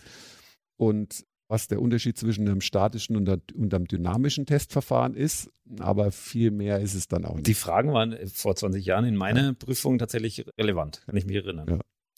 Ich konnte, genau, sie, ich konnte sie nicht beantworten. Aber, aber, aber da muss man einfach auch nochmal betrachten, wie, wie wenig Zeit man quasi für die Ausbildung ja, hat. Ne? Also eben, wenn man genau. sagte, drei Jahre, wenn man verkürzt zweieinhalb oder zwei Jahre vielleicht sogar bei manchen, die Abitur gemacht haben, glaube ich, kann man auf Zwei Jahre verkürzen sogar eventuell, ne, oder? Zweieinhalb ist das, was die meisten glauben. Genau. Das ist natürlich relativ viel Stoff, der, der, der in kurzer Zeit reingepresst wird und der, der dann auch unter Umständen komplett abgefragt wird in den Prüfungen. Und mh, hm, dann, äh, klar, kann man nicht alle Themen vertieft ansprechen. Und ich, ich, was ich damals auch noch so fand, und also nach der Ausbildung fand ich mich relativ gerüstet dafür, mehr zu lernen ne, und weiter, weiter meine, meine, meine, meinen Beruf zu vertiefen und hatte da auch die Gelegenheit dazu und war halt wirklich ja dann eigentlich ein Jahr lang in der, in der Firma, wo ich dann war. Das erste Jahr habe ich Java gelernt, komplett eine andere Programmiersprache, als ich in der Ausbildung hatte und habe da bin da vom Greenhorn zum Programmierer geworden letztlich. Ne? Und das war wirklich so, dieses, dieses eine Jahr, muss ich sagen, nach der Ausbildung war auch nochmal so, gut, ich habe die Firma gewechselt, aber war auch nochmal wirklich so vertiefend für mich, wo ich gesagt habe, ich habe jetzt eigentlich fast mehr gelernt, als aber ich in der da, Ausbildung gelernt habe. Da geht hab, ja das Lernen dann nochmal genau. noch mal neu los. Ja? Genau. Wir müssen jetzt auch, glaube ich, ein bisschen aufpassen, dass wir nicht unsere ganzen Wünsche und Erwartungen da jetzt so in eine berufliche Ausbildung irgendwie mhm. inter interpretieren ne? und dass wir sagen, okay, das müssten die aber alles. Mhm. Und, das ist schon richtig, das gut, Gutes einzuordnen. Und ja, wir haben auch Alexo gefragt, was er denn so Nützliches gelernt hat in seiner Ausbildung. Das ist ein bisschen schwer zu sagen. In einer Hinsicht gab es im Prüfungsstoff einen ganz interessanten Bereich. Da ging es grob um das Thema SQL. Da wurde auch tief reingegangen. Da sehe ich vielleicht einen Punkt, das könnte ich bei uns im Team noch verwenden oder zum Einsatz kommen. Mhm. Allerdings ähm, die ganzen normalen quasi Programmierstrukturen wie äh, Java oder JavaScript, was da in den Prüfungsstoff dran kam, das ähm, sehe ich eigentlich nicht so von Nutzen für meinen täglichen Arbeitsbereich. Das, was ich wirklich interessant fand, ist, dass auch XML in der Prüfung dran kam und darum dreht sich ja quasi mein permanenter Arbeitsablauf XML all over the place. Also zeigt natürlich auch, es ist ein vielfältiger Beruf und je nachdem, welchen, welchen Aspekt man in seinem Berufsumfeld dann im Betrieb auch besetzt, trifft natürlich auf dich nur ein Teil davon auch zu. Ne? Mhm. Aber schon schön, dass er zwei Beispiele findet, wo er sagt, ah ja, okay, mhm. das hat gesessen und gepasst. Und bei der Sprache hätte ich ihm jetzt noch entgegnet, das haben wir auch in der, in der ersten Staffel in der Folge über Ausbildung mal kurz angerissen, dass Programmieren lernen ganz viel gemein hat mit Sprachenlernen. Also, dass wenn du, wenn du einmal eine Sprache gelernt hast, tust du dich leichter mit einer neuen Sprache. Und genau das Definitiv. gilt auch für Programmiersprachen so. Also, ich, ich habe in der Berufsschule C+. Noch dazu kommt, dass es ja viele Programmiersprachen plus. gibt, die sehr, sehr ähnlich auch noch untereinander sind. Das ist ja fast schon wie kommt man vergleichen wie Dialekte in einer bestimmten Sprache, mhm. zum Beispiel in Deutsch, wenn man Oft, irgendwie ja. bayerisch und wie, keine Ahnung, oberpfälzisch oder so. Und so gibt es halt C und Java zum Beispiel sind ja auch sehr ähnlich. Ich hätte jetzt fast ein Plus unterschlagen, ja. Ich musste jetzt nur kurz mich selber überlegen, ob da noch ein Plus hinkommt oder nicht. Wobei man da als Besonderheit noch sagen müsste, Programmiersprachen, also zumindest die aktuell genutzt werden, die leben auch noch, die sind lebendig, ne, die verändern sich. Also ja, gut, ja, auch die, auch die, auch, gut, auch ja. so die Sprache ändert sich auch. Sprache, Sprache gilt, gilt für Sprache auch. Genau. Und in einem, in einem Gespräch mit einem habe ich neulich die These aufgestellt und der halte ich auch fest, es ist leichter, eine Programmiersprache zu lernen als eine, eine richtige Sprache, weil, also ist von der, von der Art und Weise mhm. her, du hast mhm. Grammatik, du hast Vokabeln, also es ist vieles ähnlich, mhm. aber sie folgt sehr viel strengeren Regeln. Ja, und das sind ja viel weniger Vokabeln. Also ich meine, ich würde mal sagen, in Java, wie, wie viele Vokabeln in dem Sinne Gibt es da wenn du dann so Schlüsselwörtern, das ist irgendwie eine Handvoll, das ja, sind 20 Schlüsselwörter. Aber wenn du so, so Bibliotheken und wie du die dann verwendest sein. und so, das kann man okay. da schon mit reinzählen, würde ich sagen. Ne? Gut, wenn du die ganzen Bibliotheken und so dazu zählst, das stimmt. Da wiederholen sich ja dann schon Dinge, ja. ne? Und, äh, und, also die Syntax und die Grammatik ja. und die Vokabeln, wenn man das so alles, also das hat viel miteinander gemeint, mehr als man denkt. Es wird immer so in die mathematische Richtung geschoben. Genau. Und da ist es eigentlich gar nicht nee, so. Da ist es eigentlich nicht. Also da ist oft hat es was mit Logik zu tun, ja. Und manchmal hast du auch was mit, mit Zerlegen von Problemen. Tust du dich leichter, wenn du es mathematisch zerlegst? Ich habe neulich mich mit jemandem unterhalten und da habe ich zu ihm gesagt, eigentlich glaube ich inzwischen, dass Programmieren Lernen und das Lernen von beispielsweise Rechtswissenschaften ähnlicher sind als Programmieren und Mathematik. Kann ja. sein, ja. Würde ich unterschreiben. Kann sein. Das ist eine steile, ich, steile These, aber also, unterschreibe ich, unterschreibe ich deshalb, weil ich sage, ich, ich, ich war in Mathematik nie so mit der Mega-Crack, aber kann, meine ich zumindest, ganz gut programmieren. Ja. Und das, deswegen unterschreibe ich das komplett. Wir haben auch noch Dimitri gefragt, ob er sich gut auf das Berufsleben vorbereitet fühlt. Ähm, der war ja auch jetzt nicht komplett, zumindest in der Berufsschule. Oh ja, sowas von. Ich bin ja dadurch, dass ich, wenn ich in die Berufsschule gehe, habe ich ja an sich mehr Zeit insgesamt die ich mit dem Team und die ich halt im echten Arbeitsleben verbringe. Klar, ich habe meine acht bis zwölf Stunden pro. Sprint, die ich dann mit Berufsschule oder halt eigenen Themen, wo ich mich weiterbilden möchte, verbringe. Allerdings ist die restliche Zeit halt vor allem mit dem Team arbeiten, an Stories arbeiten, wirklich an Anwendungen und, und in Kundenterminen da sitzen und halt wirklich, es ist ja quasi Arbeiten mhm. mit, mit zusätzlich halt die zwölf Stunden Ausbildungszeit. Also die Praxiserfahrung hatte ich, hatte ich sehr gut gerüstet, muss man Ja, auf jeden Fall. Mhm. Das ist, das habe ich so auch noch nicht bei, bei irgendwelchen Front- oder Klassenkameraden mitbekommen, dass mhm. sie da so, so involviert werden.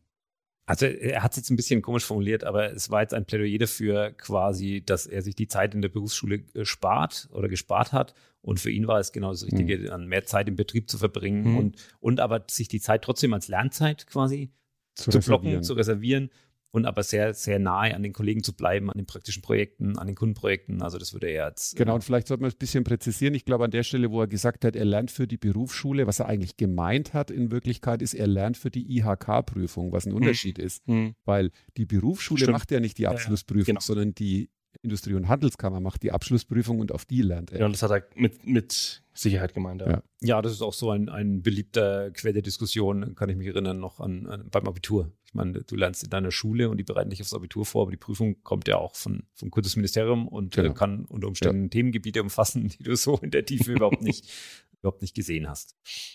Genau.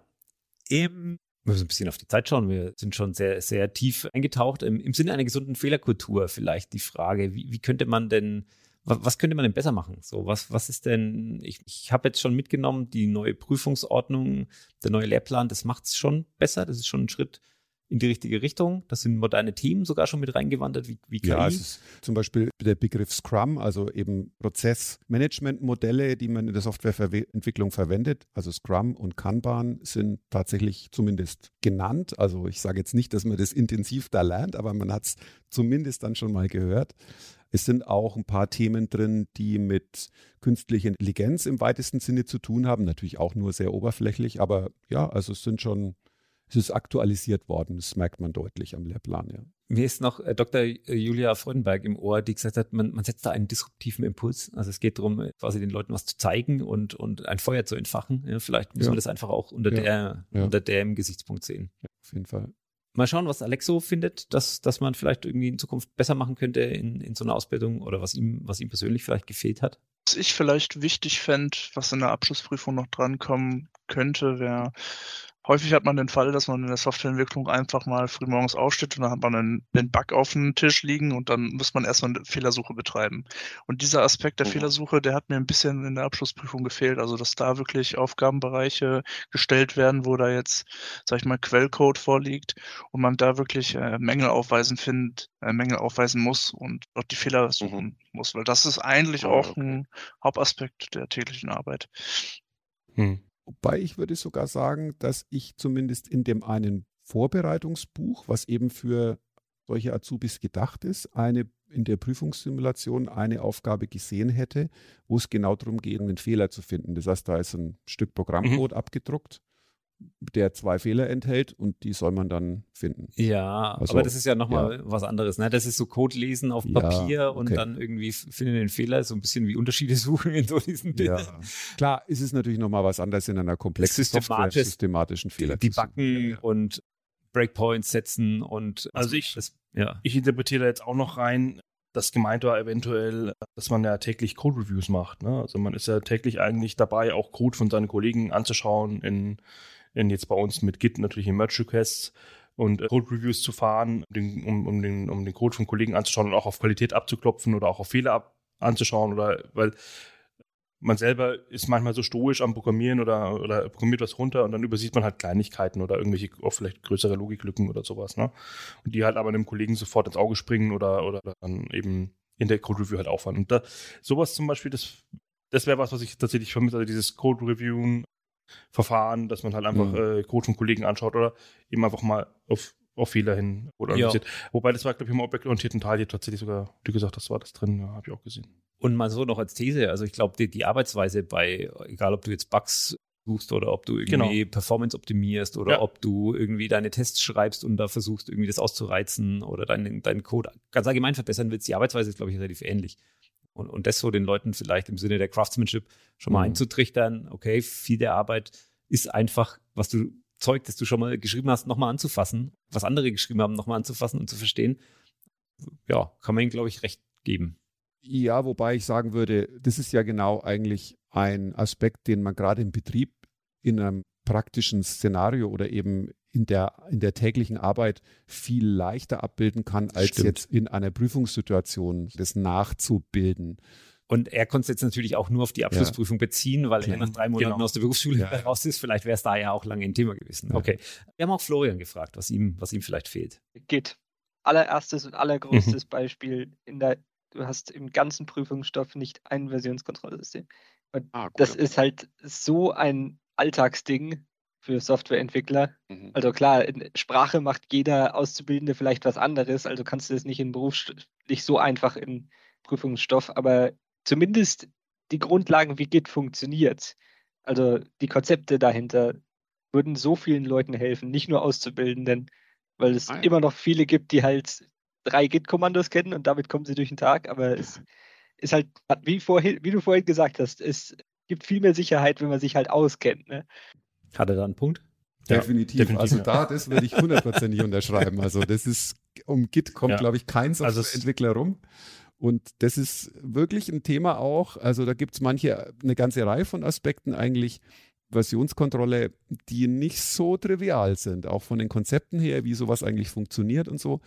Und da spreche ich aus eigener Erfahrung. Also ich habe mich auch bestimmt jeden Monat mindestens einmal gewundert, warum Git was macht, wo ich nicht verstehe, warum das so, warum das gerade Also so unglaublich, ist. dass das kein Thema ist. Also es ist äh, ja. auch jetzt in dem Buch, was du, was ja. wir beide als Grundlage so ein bisschen hatten hier für das, für den heutigen Termin.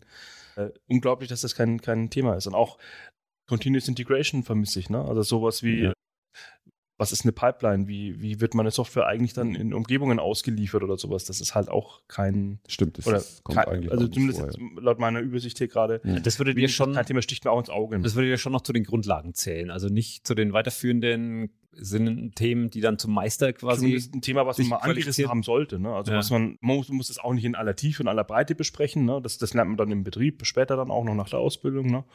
Aber äh, das ist zumindest mal sowas wie objektorientierte Programmierung findet ja auch Anklang, dass, das, ja. dass, dass, dass sowas zumindest mal als Prinzip so, ne? Genau. Als Prinzip erklärt. Aber ich würde nochmal auf das Git zurückkommen, weil das Git bietet sich eigentlich an, in der Ausbildung zu machen oder auch in der Berufsschule abzufragen, weil da kann man auch ganz leicht nämlich Aufgaben mhm. konstruieren. Man kann ganz leicht eine Situation im Git konstruieren, die man dann irgendwie lösen muss mhm. oder wo man irgendwie, was weiß ich, einfach zwei Dateien, die unterschiedliche Änderungen haben, irgendwie zusammenführen muss. Also das ist fast ein Paradebeispiel für mhm. was, was man relativ leicht tatsächlich in so einer Prüfungssituation oder überhaupt eben in so einem kleinen Setup nachstellen kann. Was bei den, bei den CI-Pipelines nicht so ohne weiteres ist. Also eine CI-Pipeline, da musst du schon ein bisschen mehr, da brauchst du eine ganze Menge von Infrastruktur, die du irgendwie haben musst, damit du das überhaupt dann irgendwie simulieren kannst. Genau. Abprüfen ist da schwierig, aber ja. wahrscheinlich wird es auch in den Betrieben angesprochen bei den Azubis. Ich, es ist halt nur nicht im IHK ja, ja, quasi abprüfen. Genau, abprüfen lässt sich schon nicht schwierig. Das sollte, sollte definitiv. Was sich ja dann super wieder mit den Kolleginnen und Kollegen vom Netzwerk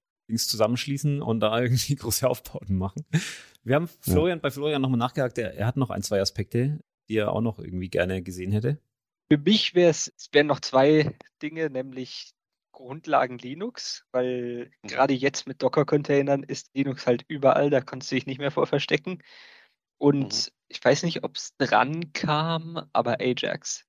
Also REST Requests und mhm. wie, dass man sich halbwegs vorstellen kann, dass da halt ein Frontend läuft im Browser und ein Backend läuft am Server.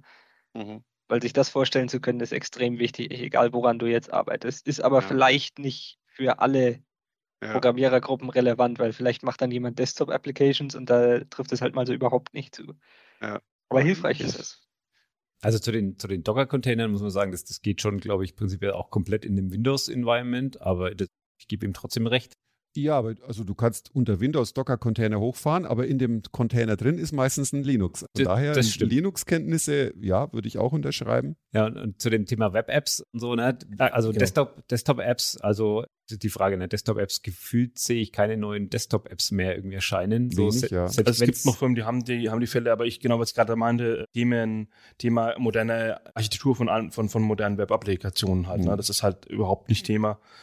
Und das könnte, das ist auch ein Thema, was man abprüfen kann. Ja. Ja, da kann man auch sagen, ja, Schema. Ne? Auch was er gesagt hat, diese REST-Kommunikation oder Ajax REST, das ist definitiv meiner Meinung nach auch ein Thema, wo eigentlich fast jeder Programmierer früher oder später in Berührung kommt. Selbst wenn er eine Desktop-Applikation hat, ist es nicht selten, dass die dann ihrerseits irgendwo Wollte gerade sagen, oft ist das auch nur Service abfragt. ein, ein hm. Fenster, wo ein Browser irgendwo versteckt läuft, ja, ja und dann eigentlich genau. genau. das gleiche passiert im Hintergrund. Ja, genau. REST-Datenstrukturen kommen ja vor und dann bei sowas wie JSON zum Beispiel würde sich auch anbieten, ja. mit dem man meistens über REST kommuniziert. Also man muss genau. nicht mit JSON kommunizieren über REST, aber genau, ja. ja. Mhm. Das, das ist Stimmt. auch kein Thema, ja. Tja, wie fassen wir das Thema jetzt zusammen? Boah. Was ist unser Urteil? Vielleicht brauchen wir auch gar noch kein Urteil. Vielleicht ist es einfach jetzt auch noch verfrüht und vielleicht müssen wir uns wirklich äh, nächste Folge auch noch das Thema Studium genauer anschauen. Und da folgt ja dann in der nächsten Folge was Spannendes. Und der Aufruf steht, also auch dann gerne später, zu späterer Zeitpunkt nochmal da eine Berufsschulperspektive, also sei es Lehrer, sei es Rektor, sei es irgendjemand, der da in dem Bereich Erfahrung hat, gerne mal, gerne mal Bescheid geben, gerne mal melden. Würde mich auch interessieren. Ich würde hier niemanden irgendwie angreifen. Ne? Also ja, klar. ich glaube, wir haben versucht, das auch ein bisschen einzuordnen, aber gerne auch mal aus der Sicht zur Schulperspektive das Thema beleuchten. Würde mich auch interessieren. Ja, ich habe noch eine Sache, die wir noch nicht gesprochen haben. Ich meine, das ist jetzt zwar allgemein bekannt, dass es in Deutschland einen Fachkräftemangel gibt, aber vielleicht noch mal eine Zahl dazu. Also 65 Prozent aller Betriebe klagen über diesen Fachkräftemangel in der IT-Industrie. Also von allen Ausbildungsplätzen, die angeboten werden von Firmen, können 34 Prozent, also ein Drittel, gar nicht besetzt werden. Mhm. Ja, ich habe auch aus der, aus der ersten Staffel noch die Zahl, vor, dass wenn du als Unternehmen im IT-Bereich heute eine Stelle ausschreibst, du ein halbes Jahr im Schnitt mhm. brauchst, um die zu besetzen. Mhm. Was ja. auch absurd ist. Mhm. Und vielleicht noch ein kleiner Punkt, um vielleicht auch für die Ausbildung als Fachinformatiker zu werben. Die Abbrecherquote dort, da habe ich auch eine Zahl dazu, die ist tatsächlich relativ gering. Nämlich, die liegt nur bei 14 Prozent bei den auszubildenden Fachinformatikern. Das ist jedenfalls eine Zahl, die ich gefunden habe. Im Gegensatz mal extrem Vergleich Ausbildung zum Koch, Abbrecherquote 50 Prozent. Wow. Hm. Zählen da jetzt die, äh, unsere Beispiele auch rein, die ja die Schule abgebrochen haben, die Ausbildung aber abgeschlossen? Ja, also bei uns jetzt, von denen, die bei uns im Haus Ausbildung angefangen haben, ich wüsste, könnte, glaube ich, keinen einzigen nennen, der die Ausbildung auch abgebrochen hat. Bei nee, uns. ich kenne auch keinen, der die Ausbildung abgebrochen hat. Also, tatsächlich. Also persönlich kenne ich in meinem Umfeld und ich glaube, über die Jahre waren das bestimmt 20, 30 Leute, die ich irgendwie mit denen nicht zu tun hatte, die bei uns Ausbildung gemacht haben. Und da hat kein einziger die Ausbildung abgebrochen. Oh, das ist doch schon mal gut. Dann machen wir da mal vorsichtig den Deckel drauf für heute, würde ich sagen, ohne jetzt ein, ein allzu großes Fazit irgendwie zu ziehen und schauen, dass wir da in der nächsten Folge nochmal anknüpfen. So, und dann können wir in die nächste Kategorie übergehen, unsere äh, Software-Picks, das Software-Update-Update. Bodo hat vorhin noch ganz hektisch irgendwas auf seinen Zettel geschrieben. Jetzt bin ich gespannt, was er mitgebracht hat. Naja, ich wollte jetzt nicht schon wieder Bing und ChatGPT sagen, was ich glaube das letzte Mal schon gesagt habe, was natürlich ich tatsächlich auch nach wie vor noch sehr intensiv benutze und auch jetzt gerade den Vergleich zwischen Bing, was ja auch diesen ChatGPT eingebaut hat und das eigentliche ChatGPT, wo ich auch schon seit einiger Zeit eine Profilizenz habe und wirklich das auch intensiv benutze. Der Vergleich ist interessant. ChatGPT ist zum Teil viel ausführlicher, aber Bing ist manchmal schneller und, und ein bisschen prägnanter. Also ich benutze eigentlich beides parallel inzwischen. Ja. Je nachdem, was ich für eine Fragestellung habe, nämlich entweder das eine oder das andere, ist auch ganz interessant eigentlich, wie sich das so entwickelt hat. Es gibt ja, auch, es gibt ja auch so Browser-Plugins, die dir dann auf den Suchseiten ein, ja. ein ChatGPT-Fenster mit rein. Also fast ja. so, wie wenn du das New Bing benutzt. Und da kannst genau. du ja vielleicht dann, wenn du gerade das andere benutzt, so beide gleichzeitig benutzen. Ja, ja, weiß ich jetzt nicht, ob das dann zielführend wäre. Jedenfalls mein, meine, mein anderes, meine andere Tool-Empfehlung oder die ich halt jetzt viel benutze in letzter Zeit vor allem, sind diese Browser-Tab-Gruppen. Gibt es jetzt ja schon auch seit einiger Zeit, aber ich weiß nicht, ob es alle Leute schon benutzen, aber so ich mache das zurzeit ganz extrem. Also ich habe in meinem Browser habe ich irgendwie zehn Tab-Gruppen und die sind genau markiert mit Farben und so weiter und dann kann ich dann die auf und zuklappen und also das finde ich super praktisch. Tab-Gruppen hätte ich schon vor 20 Jahren gebraucht eigentlich bin auch großer Fan davon und benutze es dann immer genau zwei Tage lang und dann vergesse ich, was in diesen ganzen Tab-Gruppen irgendwie drin war und es ist dann auch wurscht und irgendwann stürzt der Browser ab und es ist sowieso alles weg und dann fange ich wieder von vorne an. Gab es mal die Frage in einem anderen Podcast, wie viele geöffnete Tabs hast du momentan auf deinem Handy? Ähm, 99 plus steht da immer. Ja, aber mir wahrscheinlich auch so. Ja, auf dem Handy habe ich auch irgendwie 500 geöffnete Tabs, aber auf meinem, auf meinem Rechner. Und ich meine, diese Tab-Gruppen, die stellen sich ja auch wieder her, wenn du denn, wenn der Browser ja, abstürzt. Ist das, also, ganz gut, ja.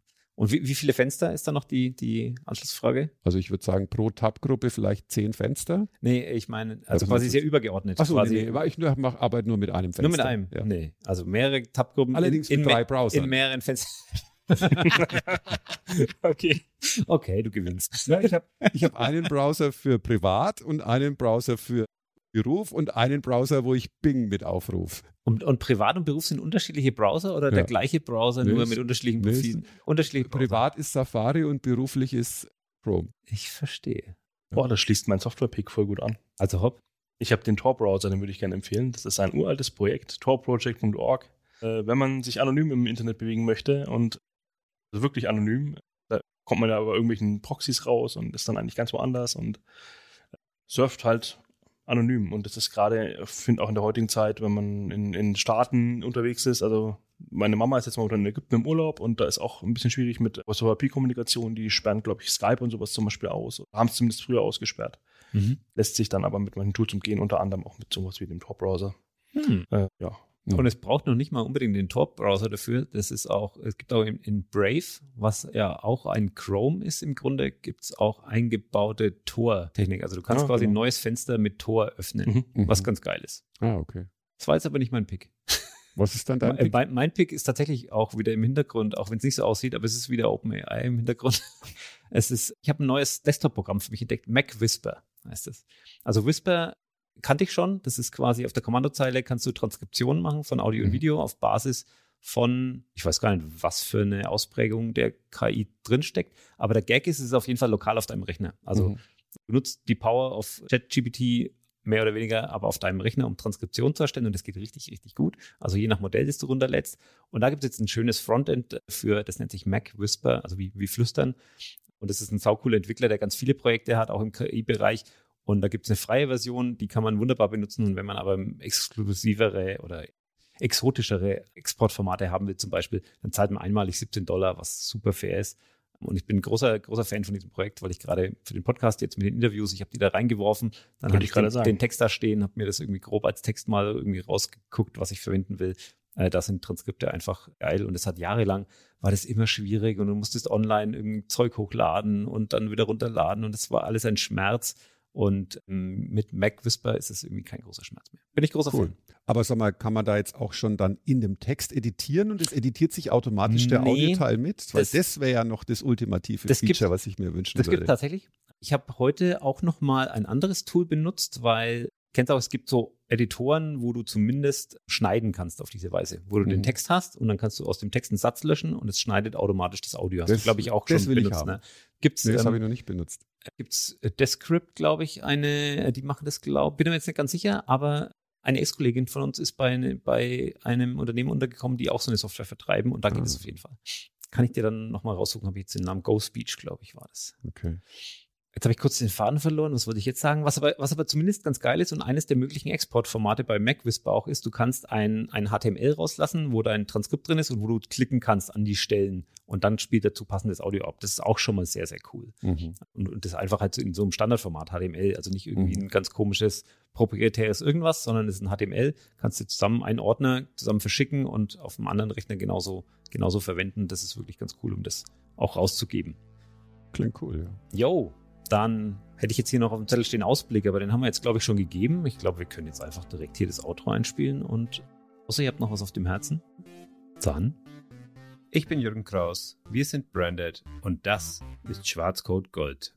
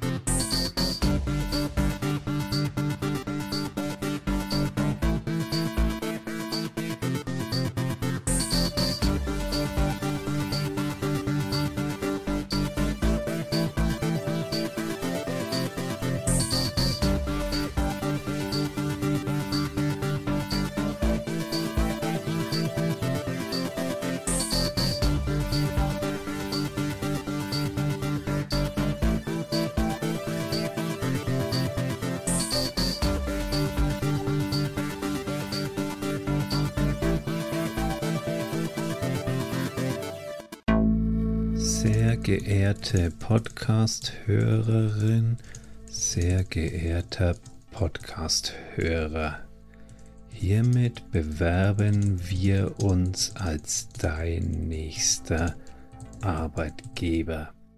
Ja, ich weiß schon, dass das normalerweise andersrum läuft, aber ich finde, dass sich Unternehmen heutzutage durchaus etwas reinhängen müssen, wenn es um neue Mitarbeitende geht. Falls du also Scrum Master bist oder viel Erfahrung hast mit Fullstack, Backend oder Frontend Entwicklung, dann freue ich mich über eine kurze Nachricht an jobs at branded.dev und dann schicke ich super gerne unsere Bewerbungsunterlagen einschließlich Anschreiben, Lebenslauf und Fotos zu dir. Bis hoffentlich bald und mit den allerbesten Grüßen von deinen neuen Kolleginnen und Kollegen von Branded.